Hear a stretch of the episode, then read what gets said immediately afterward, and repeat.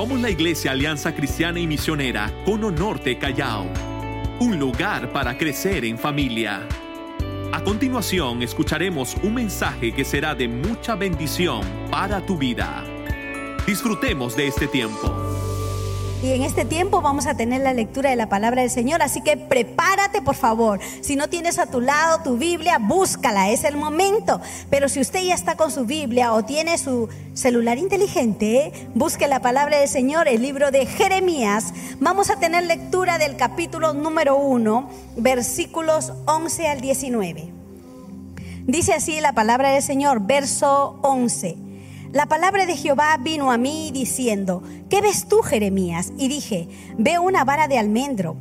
Y me dijo Jehová, bien has visto, porque yo apresuro mi palabra para ponerla por obra.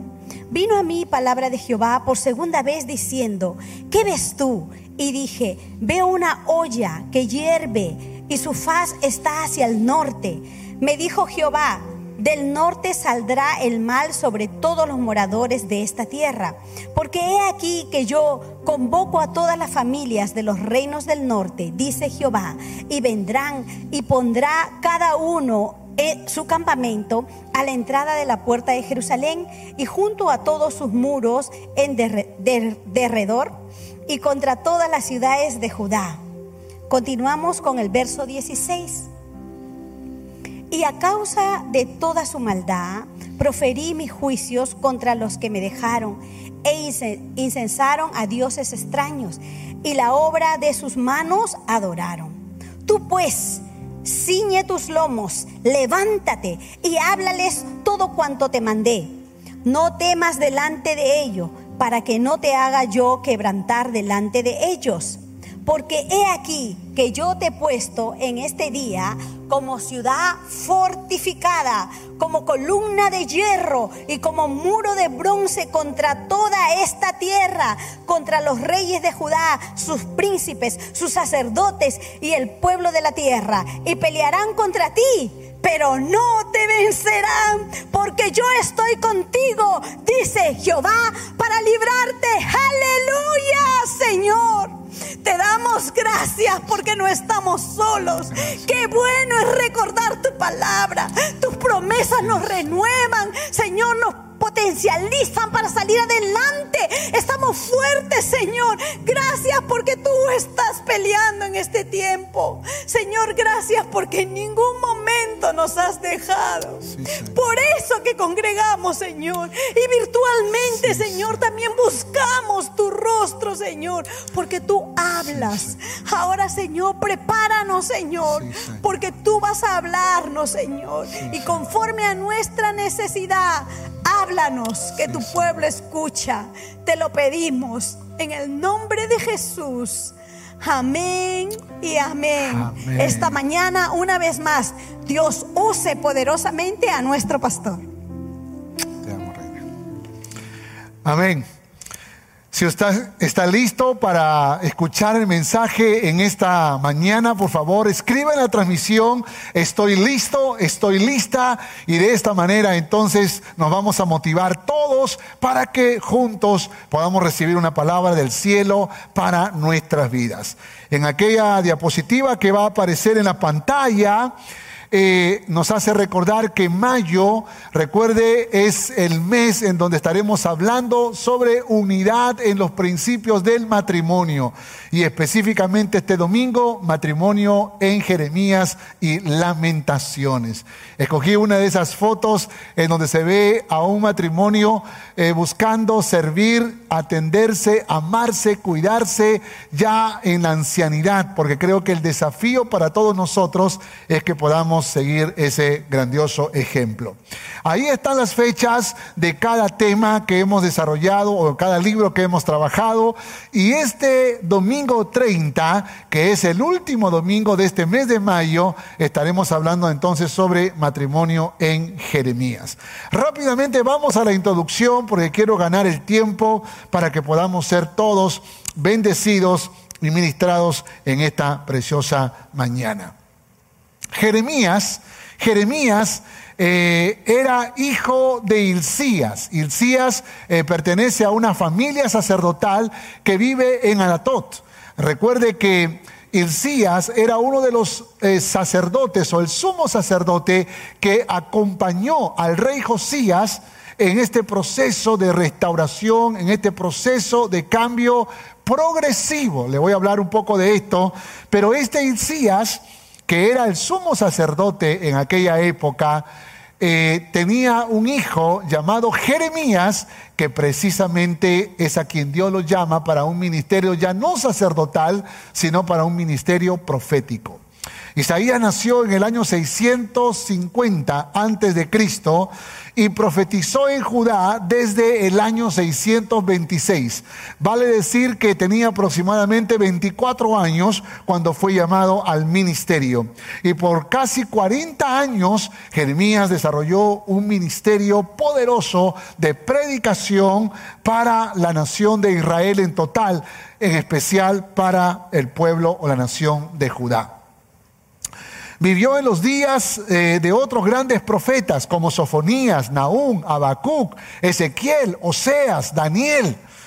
Eh, recibió este llamado durante el décimo tercero, este llamado profético lo recibió durante el décimo tercer año del reinado del rey Josías.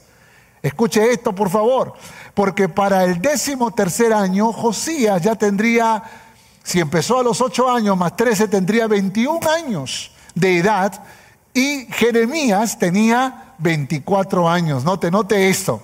Los jóvenes asumiendo grandes desafíos. Uno siendo rey, el otro siendo un profeta. Convocados, llamados para una gran tarea. Una gran tarea que implicó una de las reformas más poderosas y maravillosas que experimentó la nación de Judá. En Jeremías capítulo 1, verso 7 dice eh, que Jeremías eh, estaba como luchando con aceptar ese llamado.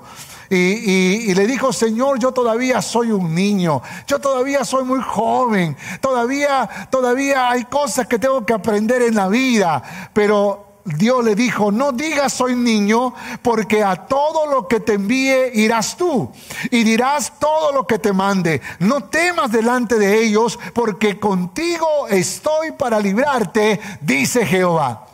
Qué maravilloso es saber que nuestro Dios no mira nuestras limitaciones, porque todos tenemos limitaciones. Algunos podrían decir soy muy joven, otros podrían decir no me siento muy preparado, otros podrían decir tengo un problema de salud. Todos encontramos dificultades para emprender los grandes retos en la vida, pero lo que más importa no son tus capacidades, lo que más importa es que tú dispongas tu corazón para obedecer a Dios. Porque cuando tú obedeces a Dios, el fuego de Dios, el poder de su Espíritu Santo, la gloria de su majestad, eh, la unción de su Espíritu se derrama sobre tu vida y comienzas a hacer cosas que ni siquiera imaginaste que podrías hacer. Durante los aproximadamente 40 años que sirvió Jeremías como profeta, predicó contra la idolatría y contra la inmoralidad eh, entre el pueblo judío.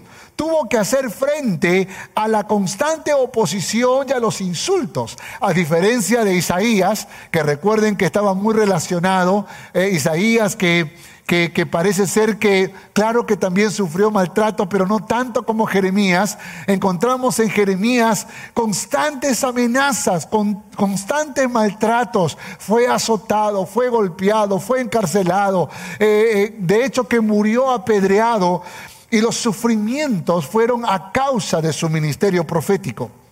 Después de la caída de Jerusalén, los judíos que se escaparon a Egipto llevaron consigo a Jeremías por la fuerza, en donde según la tradición lo mataron a pedradas. En la porción que mi esposa hizo lectura, la vara de almendro y la olla que hierve son símbolos de que llegaría muy pronto la invasión babilónica. Si usted ha leído el libro de Jeremías completamente, usted va a descubrir que durante, en cada capítulo y, y en todo el libro, si algo en esencia está proclamando Jeremías es que la invasión babilónica es inminente, que viene, que llega. A pesar de que no le gusta escuchar esto a la nación de Judá, a pesar que no le gusta escuchar esto a los reyes, a pesar que aún los sacerdotes estaban incómodos con este mensaje, Jeremías tiene que predicar lo que Dios le ha ordenado que predique. Viene la invasión babilónica, es inminente y va a tomar prisioneros a todos, va a robar y saquear toda la nación y vendrán como consecuencia del pecado del cual nunca la nación de Judá quiso arrepentirse. La razón aparece en el verso 16, dice, a causa de toda su maldad.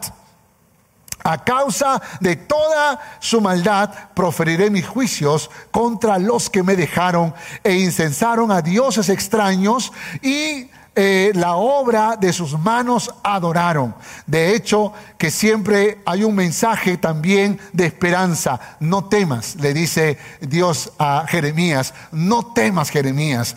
Te van a amenazar, te van a golpear, van a tratar de que dejes el ministerio profético, pero no temas delante de ellos. Yo estoy contigo. Dios ordenó a Jeremías profetizar contra los reyes, los príncipes, los sacerdotes y el pueblo. Eso aparece en el verso 18. Dios llama, Dios llama a Jeremías a diferencia de la gente, los reyes y el pueblo que le decía que ha sido vendido a los babilonios, que tú estás intimidando al pueblo, que eres pesimista, que eres negativo, que te vamos a matar, te vamos a destruir, te vamos a, a enterrar vivo y tantas otras amenazas más. Mientras el pueblo le decía eso, Dios le decía, no, no, no, tú eres ciudad fortificada, tú eres columna de hierro, tú eres muro de bronce, eso es lo que tú eres. Y de pronto encontramos encontramos entonces que lo que Dios está diciendo es no importa lo que la gente te diga,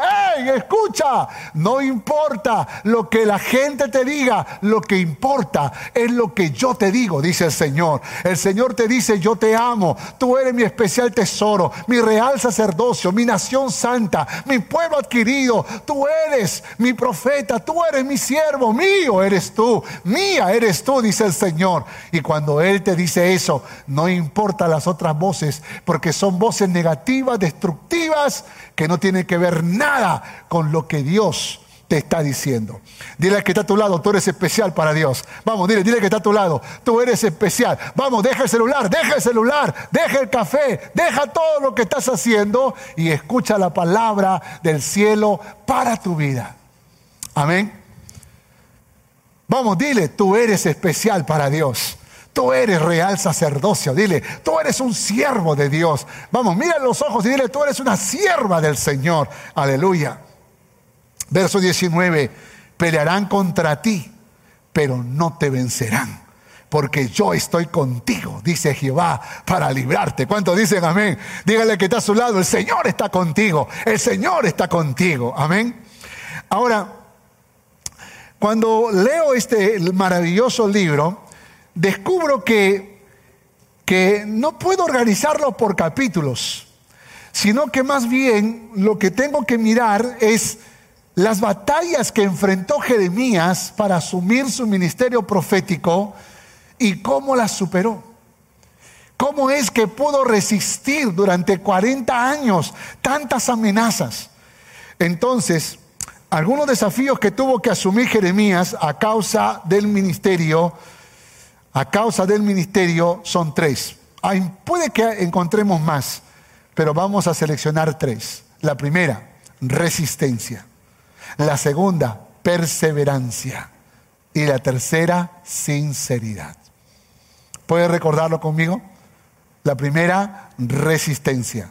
La segunda, perseverancia y la tercera, sinceridad. Y estos fueron consejos directos de Dios a Jeremías en medio de la misión a la cual fue encomendado.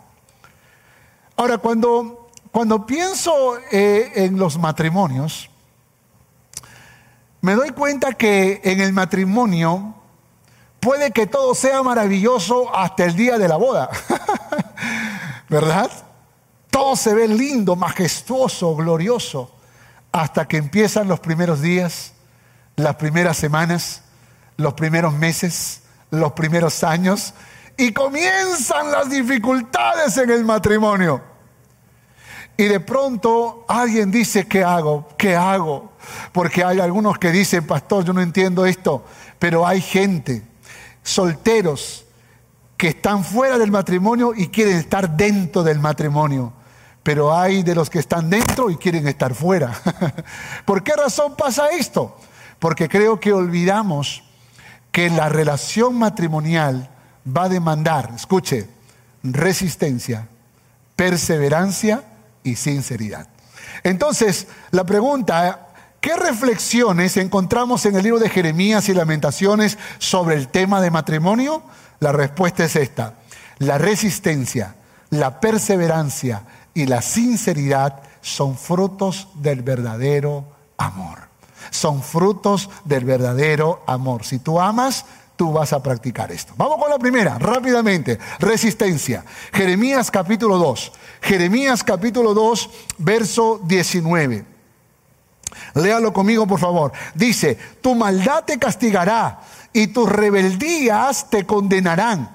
Sabe pues y ve cuán malo y amargo es el haber dejado tú a Jehová tu Dios y faltar mi temor en ti, dice el Señor Jehová de los ejércitos. Porque desde muy atrás rompiste tu yugo y tus ataduras y dijiste, nos no serviré. Con todo eso, sobre todo collado alto y debajo de todo árbol frondoso, te echabas como ramera. Te planté de vida escogida, simiente verdadera toda ella. ¿Cómo pues te has vuelto sarmiento de vida extraña? Aunque te laves con lejía y amontones jabón sobre, sobre ti, la mancha de tu pecado permanecerá aún delante de mí, dijo Jehová el Señor. De hecho, que las palabras que está eh, declarando eh, Jeremías son palabras muy duras, ¿no? Son palabras muy fuertes. Eh, en el verso 23 dice, ¿cómo puedes decir, no soy inmundo, nunca anduve tras los Baales, mira tu proceder en el valle, conoce lo que has hecho? Dromedaria ligera que tuerce su camino, asna montés acostumbrada al desierto, que en su ardor olfatea el viento de su lujuria, ¿quién la detendrá? Todos los que buscaren los que la buscaren no se fatigarán porque en el tiempo de su celo la hallarán. Qué palabras tan duras. Jeremías capítulo 3, verso 1 le dice, dicen, si alguno dejara, dejare a su mujer y yéndose esta de él, se juntare a otro hombre, ¿volverá a ella más? ¿No será tal tierra del todo mancillada? Tú pues, le dice, has fornicado con muchos amigos, mas vuélvete a mí, dice Jehová. En otras palabras, lo que Jeremías está diciendo lo que Jeremías está profetizando no es otra cosa que declarando a la nación de Judá una nación adúltera, una nación fornicaria, una nación que había dejado a Dios como esposo y se había entregado a los dioses baales, con los cuales adulteró y se rebeló ante Jehová. Y esto lo está eh, demandando Jeremías, lo está exigiendo Jeremías, está diciendo vuélvanse al Señor. Es más, está diciendo, aún si el hombre cuya esposa lo abandona y cuando regresa no quiere aceptarlo, dice Dios con todo, yo diré, regresa, que yo sí te recibo. De alguna manera, en medio de esas palabras de, de rudeza, está también manifestando la misericordia. Ahora, los mensajes que el profeta Jeremías estaba proclamando eran así de duros, eran así de recios. Y de hecho que eso incomodaba, de hecho que eso molestaba. ¿A, quién le gusta que lo estén corrigiendo? ¿A quién le gusta? Yo creo que los que somos padres nos podemos dar cuenta de cuando a nuestros hijos le decimos, haz esto, haz lo otro, limpia tu cuarto, ordénate aquí, come toda la comida y tantas otras cosas se incomodan, se enojan. En el trabajo pasa lo mismo con el personal. Eh, eh, aún en la propia iglesia podría también alguien incomodarse. Pero Jeremías está siendo usado por Dios para transmitir un mensaje que tenía que ver con un arrepentimiento genuino que la nación de Judá debía tomar y no lo hacía. Así que lo que yo encuentro lo que yo encuentro en el, en el capítulo 3, verso 6, léalo conmigo, me dijo Jehová, en los días del rey Josías, ¿has visto lo que ha hecho la rebelde Israel? Ella se va sobre todo monte alto y debajo de todo árbol frondoso y allí fornica. Y dije, después de hacer todo esto, se volverá a mí, pero no se volvió. Y la vio su hermana la rebelde Judá e hizo lo mismo. Entonces encontramos que el profeta Jeremías una vez más está confrontando el adulterio y el pecado en el que estaba viviendo no solo la nación de Judá, que ya había sido llevada esclava eh, eh, por el imperio asirio, sino que también la nación de Judá. Sin embargo, todas estas palabras las guardaba en su corazón quién? El rey Josías el rey Josías. El rey Josías ya había empezado la reforma a los ocho años cuando él empezó su reinado. Sin embargo, cuando Jeremías asumió el ministerio profético en el décimo tercer año del reinado de, de Josías, ya Josías había hecho la primera reforma, pero todavía no había hecho una gran reforma completa y total. Pero por el estímulo y por el desafío del profeta Jeremías, gloria a Dios por esos consejeros, gloria a Dios por aquellos que siempre están hablando, predicando, gloria a Dios por aquellos que siempre están desafiando, retando a los a los a aquellos sabios que escuchan el buen consejo. Josías escuchó el buen consejo. En medio de la rudeza del profeta Jeremías entiende Josías que hay cosas que ordenar. Y dice la historia que en el año 18 de su reinado, o sea, cinco años más, él comenzó a ordenar el templo, eh, y, pidieron que limpien el templo porque iban a celebrar eh, eh, una, fiesta y ahí es donde encuentran el libro de la ley. El, precisamente fue el sacerdote Isías, el papá de Jeremías, quien entrega ese libro de la ley y cuando Josías lo lee, Josías se quebranta, Josías llora, Josías pide perdón y todo el pueblo lo reta, los sacerdotes, los príncipes, los líderes, todos se arrepienten, celebran la Pascua, comienza una reforma mayor de la que antes habían experimentado. ¿Quién logró eso? Jeremías como instrumento en las manos del Señor. Verso 14 dice, convertíos hijos rebeldes, dice Jehová, porque yo soy vuestro esposo y os tomaré uno, uno de una ciudad, de cada ciudad y dos de cada familia y os introduciré en Sion y os daré pastores según mi corazón que os apacienten con ciencia y con inteligencia. Aleluya. Y Jeremías empezó la gran reforma la gran reforma. Luego el, rey Josías ordenó que sacaran del templo eh, del Señor todos los objetos consagrados a Baal. ¿Puede imaginarse eso? Habían ídolos en el templo de Jehová. Así que ordenó que sacaran todos los dioses de Baal, a Cera y a todos los astros del cielo. Hizo que los quemaran en los campos de Cedrón. Destituyó a los sacerdotes idólatras que los reyes de Judá habían nombrado para quemar incienso en los altares paganos, el culto a Cera, y los llevó al arroyo de Cedrón, los quemó hasta convertirla en cenizas, las cuales echó en la fosa común. Derrumbó en el templo del Señor los cuartos dedicados a la prostitución sagrada donde las mujeres tejían mantos para la diosa Acera. Eliminó el santuario llamado Tofet porque nadie sacrificara, para que nadie sacrificara en el fuego a su hijo o hija en honor al dios Moloch al dios Moloch. Se llevó los caballos que los reyes de Judá habían consagrado al sol y que se habían puesto a la entrada en el templo del Señor. Quemó los carros de esos caballos consagrados al Señor o a su Dios. Derribó los altares de los reyes Acaz y, las que Manasés, eh, su, abuelo, había erigido eh, en, los, en, los, días, eh, en, los, en los dos atrios del templo del Señor. Los hizo pedazos y echó los escombros en el arroyo de Cedrón. Eliminó los altares paganos que había al este de Jerusalén, al lado del sur de la colina de la destrucción, las cuales Salomón, rey de Israel, había construido para Astarte, la despreciable diosa de los idóneos. ¿Para qué El despreciable Dios de los moabitas, y para Moloch, el abominable Dios de los amonitas.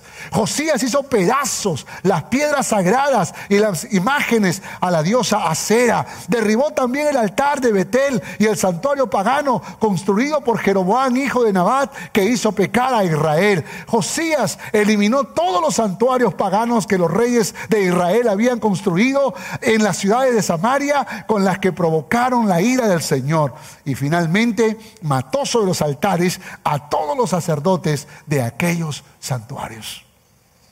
¿Qué tal revolución? ¿Qué tal reforma la de el rey Josías, inspirado por quién? Por Jeremías. Por Jeremías. Así que el rey Josías en el año 18 de su reinado ordenó limpiar el templo y halló el libro de la ley y celebró la Pascua. Jeremías, junto, junto con los otros profetas, había inspirado poderosamente la vida de Josías, pero había un remanente del pueblo que lo odiaba. Porque recuerde que aunque se da la reforma, siempre hay un remanente que no le agrada, que no le gusta. Y aquí entonces Jeremías dice esto capítulo 12, verso 1. Justo eres tú, oh Jehová, para que yo dispute contigo. Sin embargo, alegaré mi causa ante ti. ¿Por qué es prosperado el camino de los impíos? ¿Y tienen bien todos los que se portan deslealmente? Pero tú, oh Jehová, me conoces, me viste y probaste mi corazón para contigo. Cuando usted lee todo el capítulo 12 de Jeremías, usted se va a dar cuenta que en el contexto Jeremías tiene una angustia en su alma. ¿Cómo es posible que los que me amenazan de muerte, cómo es posible que aquellos que me quieren matar, aquellos que levantan su boca contra el cielo, le va bien en la vida? Y yo que estoy tratando de vivir honestamente, yo que estoy obedeciendo a Dios, yo que estoy haciendo la voluntad de Dios, parece ser que más bien vivo intimidado, vivo con miedo, vivo con terror. Me siento débil, está diciendo eh, eh, Jeremías. No comprendo, me siento débil, me duele el corazón. ¿Cuántas veces te has sentido así? ¿Cuántas veces en la vida eh, de pronto sientes que hay una angustia en tu alma porque pareciera que hay cosas que no logras comprender, que no logras entender de cómo Dios está trabajando, de cómo Dios está obrando? Y tal vez tú eres como el profeta Jeremías que está diciendo, me siento débil, no, no, no comprendo lo que me está pasando, me duele el corazón. Pues déjame decirte algo que le dice Dios y tal vez es lo que Dios también te dice a ti. Le digo a Jeremías, capítulo 12, verso 5. Si corriste con los de a pie y te cansaron, ¿cómo contenderás con los caballos? Y si en la tierra de paz no estabas seguro, ¿cómo harás en la espesura del Jordán? En otra palabra está diciendo Jeremías, los problemas van a ir en aumento. Esto es un entrenamiento. Todavía no estás corriendo con caballos, apenas estás corriendo con hombres. Todavía no estás en tierra movediza, todavía estás en camino sólido. Pero van a llegar momentos duros y difíciles en tu vida y tendrás que soportarlo porque en medio de esa adversidad tendrás que seguir proclamando que yo soy Jehová, el único Dios digno de ser alabado y digno de ser adorado. En otras palabras, le está diciendo, se vienen tiempos difíciles. Verso 6 dice, porque aún tus hermanos y la casa de tu padre, Ilcías, acuérdense, y la casa de tu padre, aún ellos se levantarán contra ti. Aún ellos dieron grito en pos de ti. No les creas cuando bien te hablen. Parece ser que Dios está al mismo tiempo diciéndole, y ten cuidado, prepara tu corazón, porque viene una adversidad mayor, los de tu propia casa se van a oponer y ya se están oponiendo y está viviendo una crisis, la crisis va en aumento. Puede que el dolor más grande que experimentamos en la tierra es cuando no hablan mal de nosotros, ni se oponen, ni nos dañan personas desconocidas sino cuando son personas que nos aman. Pueden ser tus hijos, pueden ser tus padres o puede ser tu cónyuge. ¿Qué le dice Dios a Jeremías? Le dice, resiste, resiste, resiste Jeremías. Lo que estás haciendo es importante, pero no es fácil. Así que resiste, resiste. Y hoy te digo en el nombre de Jesús, pueblo de Dios, resiste, porque vienen adversidades, vendrán momentos difíciles, la pandemia no ha terminado, puede que siga golpeando nuestra casa, pero tenemos que resistir, porque Dios en medio de la pandemia, en medio de la adversidad, nos seguirá usando para traer consuelo, ánimo, esperanza a aquellos corazones que lo necesitan. Tú y yo somos los Jeremías de este tiempo. Resiste, dice el Señor. Y en el matrimonio es importante recordar este principio. Porque no siempre todo es maravilloso en el matrimonio, ¿verdad?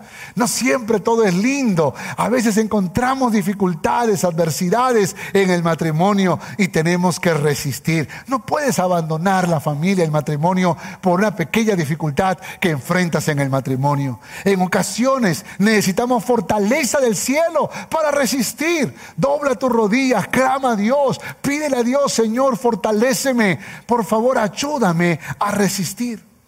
Resistir significa soportar, tolerar, perdonar, adaptarse, pero también significa negarse a lo inmoral, rechazar lo incorrecto, resistir. Hay que resistir. Y qué importante es que, la, que, entendamos este principio. Porque la resistencia es, el, es, es lo que vamos a hacer por amor. Por amor. Porque puede que alguien me diga, pastor, yo no sabía.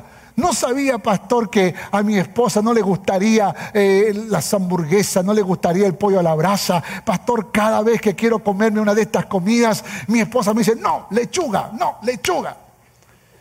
Y yo te digo, resiste mi hermano, resiste, por lo menos vas a estar muy saludable. Tienes que resistir, tienes que, puede que haya alguna esposa por ahí como una que me dijo esta semana, mi esposo ronca, pastor, ronca y no puedo dormir. Pues sacúdelo, muévelo de costado, llévalo al médico. Eh, por último, ponte unos tamponcitos en los oídos, pero resiste mi hermana, resiste en el nombre de Jesús.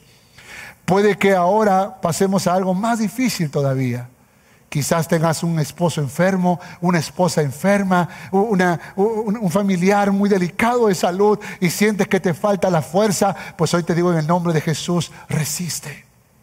Y si alguien perdió un ser querido, puede que lo que tenga que decirte con el corazón en la mano es resiste, resiste. Porque hay algo grandioso que Dios te va a revelar, algo maravilloso que Dios te va a mostrar. Resiste, por favor. Segundo punto, perseverancia. Perseverancia. Jeremías capítulo 20. Léelo por favor conmigo. El sacerdote Pasur, hijo de Imer, que presidía como príncipe en la casa de Jehová, oyó a Jeremías que profetizaba estas palabras y azotó Pasur al profeta Jeremías y le puso y lo puso en el cepo que estaba en la puerta superior de Benjamín, la cual conducía a la casa de Jehová. Y el día, y, el día siguiente, Pasur sacó a Jeremías del cepo. Le dijo entonces Jeremías, Jehová no ha llamado tu nombre Pasur, que significa esperanza, sino Major Misabi, que significa terror. Porque así ha dicho Jehová, he aquí, haré que seas un terror a ti mismo y a todos los que bien te quieren, y caerán por la espada de sus enemigos, y tus ojos lo verán, y a toda Judá entregaré en mano del rey de Babilonia, y los llevaré cautivos a Babilonia, y los matarán a espada. Wow. A pesar que Jeremías había sido maltratado, humillado, castigado, a pesar de que fue intimidado para que no siga profetizando que vendría Babilonia a invadir la nación de Judá, Jeremías continuó con su misión. Jeremías continuó con su tarea. Jeremías sabía lo que tenía que hacer. Sin embargo, sin embargo, creo que en el fondo de su corazón sentía esa voz que todos hemos escuchado. Esa voz que nos dice, detente, ya no sigas más. ¿Para qué tomas este camino tan difícil? ¿Para qué tomas este camino tan eh, pedregoso? Toma el camino más fácil. Vive la vida, disfrútala a tu manera. Capítulo 20, verso 7. Me sedujiste, oh Jehová, y fui seducido. Más fuerte fuiste que yo y me venciste. Cada día he sido escarnecido y cada cual se burla de mí. Jeremías, Jeremías tiene un mensaje confrontativo. Él sabe que su mensaje es confrontativo. Verso 8 dice, Por cuantas, porque cuantas veces hablo, doy voces y grito violencia y destrucción, porque la palabra de Jehová me ha sido para afrenta y escarnio cada día. Jeremías quiere abandonar el ministerio. Escucha una voz, pero al mismo tiempo hay una batalla en su interior. Verso 9 dice, no me acordaré más de él, ni hablaré más en su nombre. No obstante, había en mi corazón como un fuego, ardiente metido en mis huesos. Traté de sufrirlo y no pude. ¿No te parece maravilloso eso? Que las veces que tú y yo hemos querido abandonar, las veces que tú y yo hemos querido tirar la toalla, las veces en que el diablo nos ha hecho creer que no somos para esto, que tal vez estamos fracasando, fracasando, tropezando y tropezando. Y de pronto hemos decidido abandonar la fe cristiana, hemos decidido abandonar el servicio, hemos decidido abandonar el ministerio. De pronto Parece que hay un fuego en tu interior. Ese fuego es el Espíritu Santo que te está diciendo, ¡hey! No abandones, no tires la toalla, no quites tu mano del arado, persevera, persevera, sigue adelante. Yo te escogí, mío eres tú, mía eres tú. No te imaginas lo bendecidos que serán las personas que van a saborear tu ministerio, tu servicio. Verso 10 dice, todos mis amigos miraban si claudicaría. Quizás se engañará, decían, y prevaleceremos contra él y tomaremos de él nuestra venganza. Qué triste es que mientras estamos intentando hacer lo bueno, siempre habrán personas que querrán vernos destruidos. Siempre habrá gente que querrá vernos aplastados, que querrá vernos eh, derribados, que querrá vernos sin hacer lo que hoy estamos haciendo. Y Jeremías vivió esa experiencia. Jeremías en algún momento dijo, quiero abandonarlo todo. En algún momento dijo, ya no puedo continuar. ¿Has escuchado esa voz en tu corazón? ¿Alguna vez has sentido que ya no debes seguir haciendo estas cosas? Que deberías ocuparte más de ti y solo de ti? Que tal vez deberías cambiar de labor, de tarea, créame que yo también lo he escuchado. Esa voz que me dice, ¿qué haces tú haciendo esto? Pudiste haber tenido mucho dinero haciendo otra cosa. Pudiste haber vivido de otra manera. Pero cada vez que yo escucho esa voz, yo sé que esa es la voz del diablo, que muchas veces nos seduce para poder tomar un camino equivocado.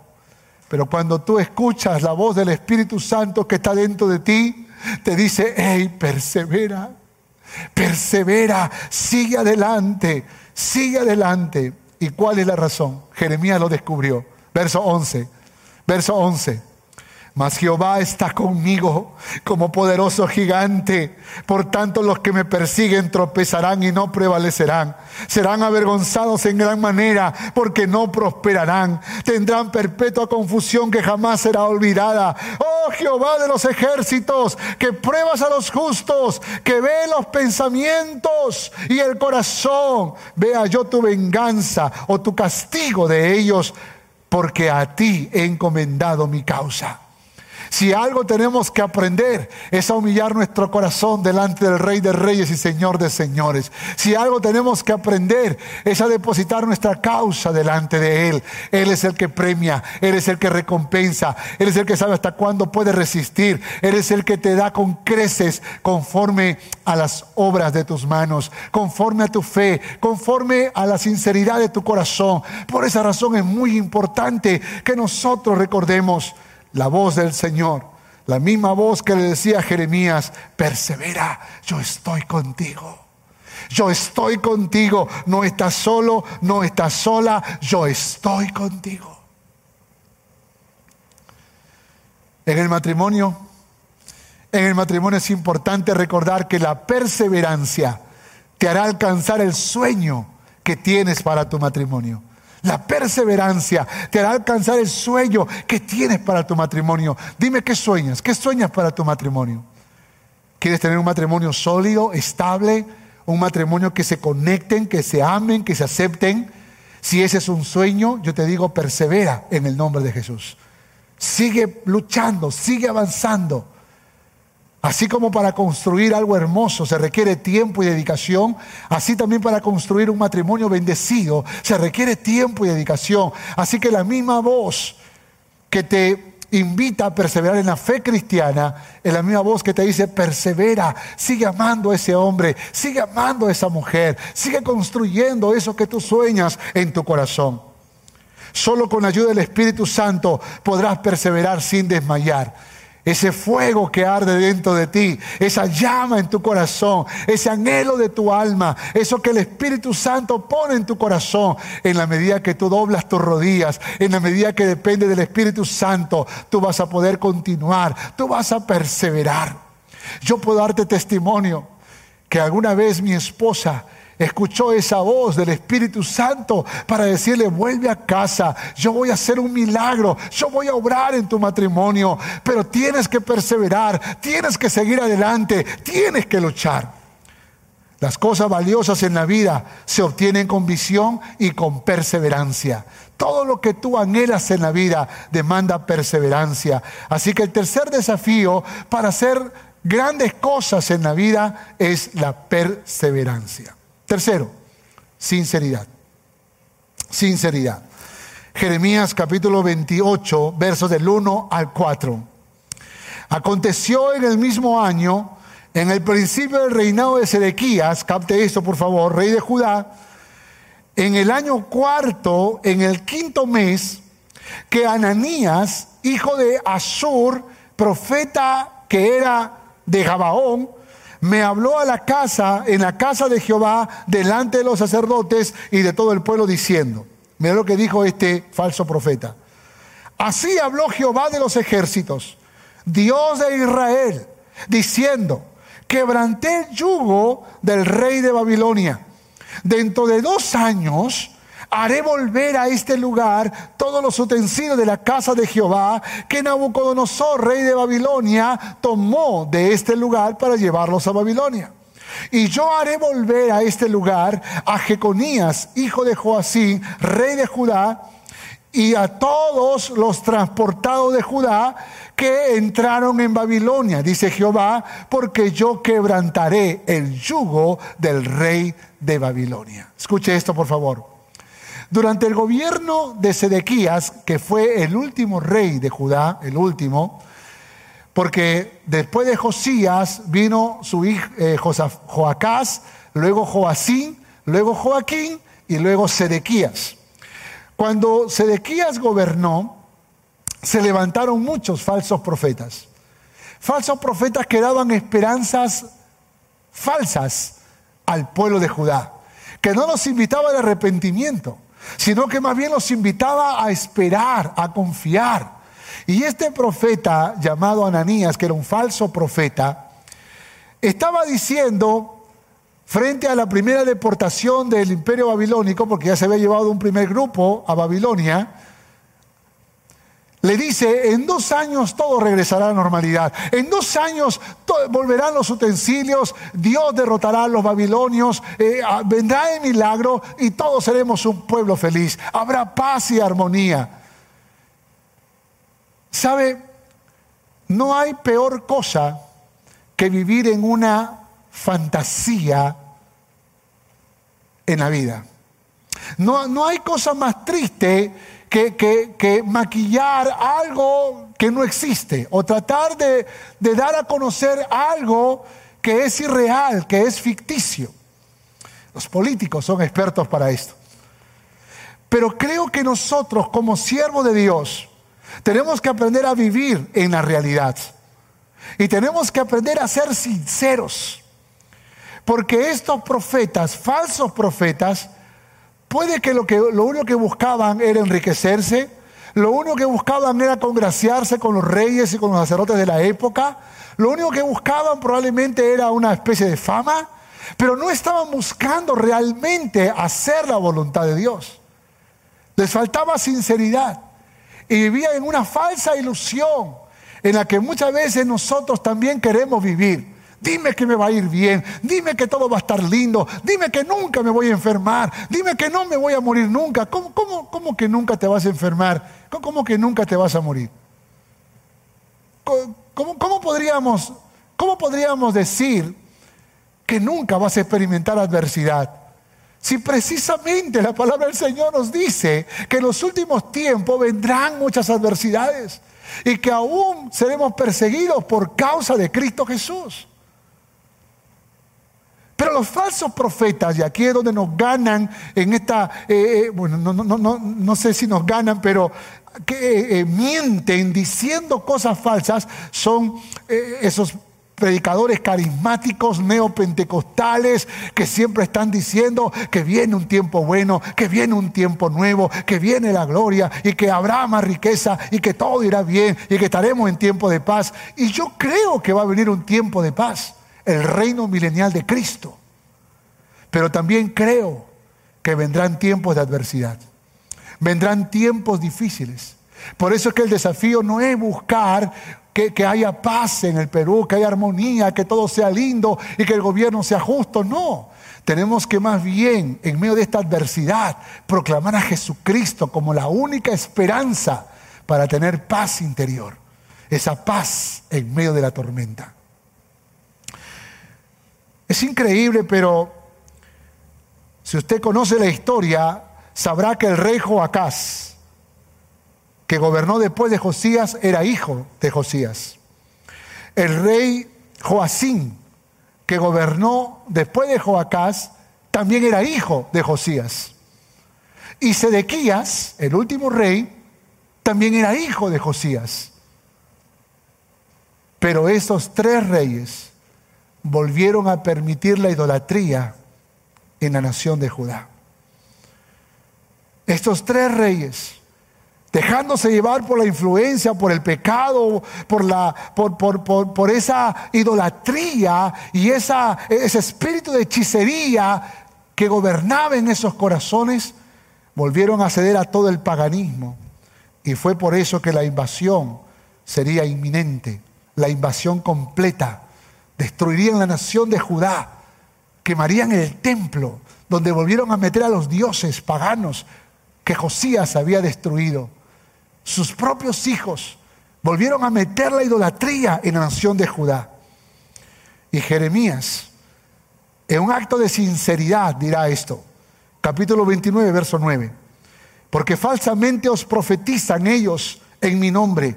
No los envié, ha dicho Jehová, porque así dijo Jehová. Cuando en Babilonia se cumplan los 70 años, no dos, 70 años, yo os visitaré y despertaré sobre vosotros mi buena palabra para haceros volver a este lugar. Jeremías habla del corazón de Dios. Y en el verso 11 dice, porque yo sé los pensamientos que tengo acerca de vosotros, dice Jehová, pensamientos de paz y no de mal, para que para daros al fin el fin que esperáis. En otras palabras, Jeremías está diciendo, habrá dolor, Sí, habrán 70 años de cautiverio, pero llegará el momento en donde yo empezaré un nuevo tiempo con ustedes. Llegará el momento en donde ustedes volverán a la tierra de los cuales fueron sacados y empezaremos un nuevo tiempo. Jeremías declara que Dios no los abandonará. Verso 12, capítulo 29, verso 12. Entonces me invocaréis y vendréis y oraréis a mí y yo os oiré. Me buscaréis y me hallaréis porque me buscareis de todo vuestro corazón. En otras palabras está diciendo, si ustedes se arrepienten, si ustedes consagran su corazón, si ustedes piden perdón, si ustedes se humillan delante de mi presencia, yo estaré allí para consolarles. Yo estaré allí para fortalecerles. Yo estaré allí para empezar un nuevo tiempo. ¿Sabe lo que está diciendo Jeremías? Habrá sufrimiento, pero también hay esperanza de un nuevo tiempo. Sinceridad. Jeremías está hablando con mucha sinceridad. Está diciendo lo que va a acontecer, pero al mismo tiempo está dando la esperanza de un tiempo glorioso que habrá en la nación de Judá y la nación de Israel en total. Escúcheme esto, por favor, escúcheme esto. El desafío más grande que Jeremías asumió es la sinceridad. Ser sincero, ser un profeta, un mensajero de Dios, honesto y sincero, sin falsedades, sin ilusiones, sin mentiras, predicando lo que Dios le ordenó predicar. Verso 14, me gusta esta palabra. Y seré hallado por vosotros, dice Jehová, y haré volver vuestra cautividad y os reuniré de todas las naciones y de todos los lugares a donde os arrojé, dice Jehová, y os haré volver al lugar de donde os hice llevar. Escuche esto. Ya no está hablando solamente del retorno de la esclavitud de Babilonia a la tierra prometida. Está hablando de ese reino maravilloso de los últimos tiempos. Ese reino milenial donde habrá paz, donde la gloria de Dios resplandecerá en, en su reino. Dios le dice a Jeremías, sé sincero, habla, profetiza la verdad, habla la verdad con sinceridad. Y si algo hemos procurado en nuestra casa con Norte Callao es siempre hablar con sinceridad, es siempre proclamar la palabra de Dios, la verdad de Dios. Y nunca hemos intentado falsear la palabra, nunca hemos intentado vivir una especie de fantasía. Tú nunca nos has escuchado eh, decir, vamos a orar por un Perú donde, donde no haya, donde todo sea paz, donde no haya violencia, donde todo sea lindo y maravilloso como el huerto del Edén porque eso no va a suceder. Vivimos en una sociedad que es inmoral. Vivimos en una sociedad, hermanos, que está, que está en el pecado.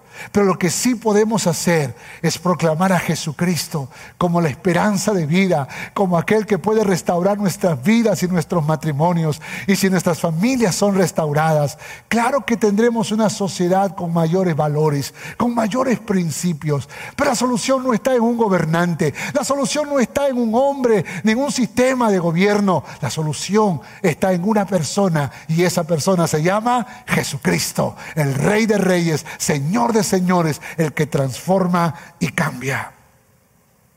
En el matrimonio es importante recordar que la sinceridad es elemental para un matrimonio bendecido. Hay que decir la verdad siempre. La sinceridad te hace libre. Amén. La sinceridad ahorra tiempo de conflictos y prepara los corazones. La sinceridad te permite hacer promesas que vas a cumplir. Las promesas que vas a cumplir.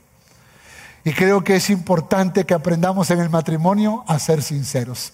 Qué importante que en el matrimonio aprendamos a ser honestos, a ser verdaderos. Esto es vital, hermano, esto es muy importante. Si algo te incomoda, si algo te enoja, si algo te entristece, si algo tú anhelas, si algo tú sueñas, tienes que hablarlo, tienes que decirlo, tienes que ser honesto, no viva la fantasía. Hay novios que se muestran perfectos, que se muestran maravillosos, que se muestran eh, como, como grandes y potenciales esposos hasta que se casan y ocultaron, maquillaron sus defectos, maquillaron sus problemas, maquillaron sus heridas emocionales, maquillaron todo su dolor, su, su, su mal carácter. Y tenemos que nosotros ser honestos.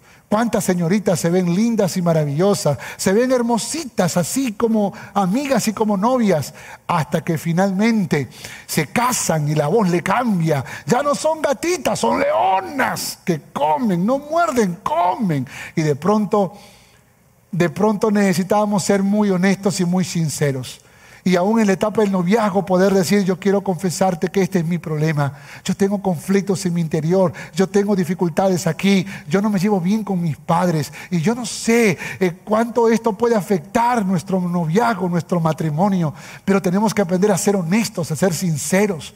Hay una cosa que siempre hemos dicho, que los problemas no resueltos en la primera familia, indefectiblemente los llevaremos a la siguiente familia. Todos los problemas que tú no resuelves en tu casa con tus padres, los vas a llevar al matrimonio. Por esa razón es muy importante que tú puedas resolver esos problemas, que tú puedas resolver esos conflictos. Tienes que ser sincero y sincera con esa persona con la que te vas a casar. Y si ya estás casado, pues también te toca ser sincero. Si estás casada, te toca ser sincera. Si algo te enoja, no muerdas tu lengua, no habla, habla, habla. Dile a tu, a tu, esposa, dile a tu esposo, mira, esto me afecta, esto no me agrada, esto no me gusta. Yo necesito que hablemos sobre este tema. Y la sinceridad, créame, créame, trae bendición sobre nuestro matrimonio. Quiero terminar. Conclusión. Jeremías capítulo 32, verso 25. Oh Señor Jehová, tú me has dicho, cómprate la heredad por dinero y pon testigos, aunque la ciudad sea entregada en manos de los caldeos. Era el último año del rey Sedequías. Estaban a punto de ser llevados todos cautivos. Babilonia estaba a punto de destruir la nación de Judá completamente. Y meses antes que pase esto, un tío de eh, Jeremías quería venderle un terreno y Jeremías está pensando, tú estás loco, estamos a punto de ser destruidos. Yo soy el profeta que ha anunciado eso por 40 años y ahora crees que yo voy a comprar una tierra.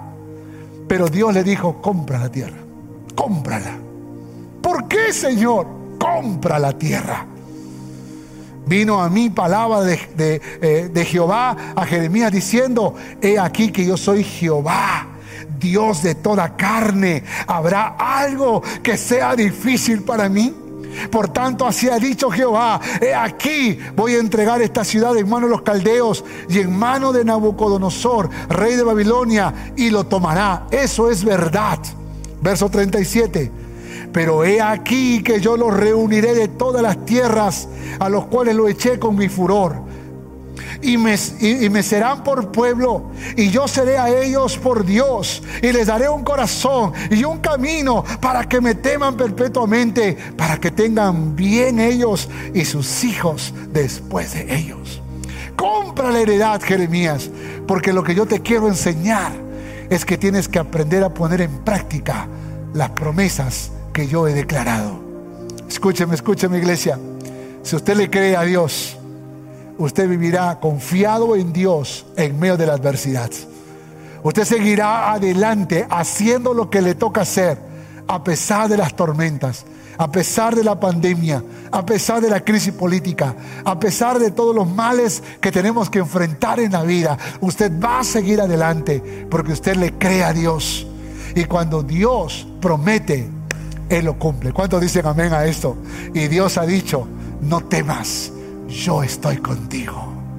No te voy a dejar, no te voy a abandonar, yo estoy contigo. Y Jeremías entonces dijo, Jehová está conmigo como poderoso gigante. ¿Puedes decir tú lo mismo en esta mañana? Jehová está conmigo como poderoso gigante. Dilo una vez más, por favor, dilo. Jehová está conmigo como poderoso gigante.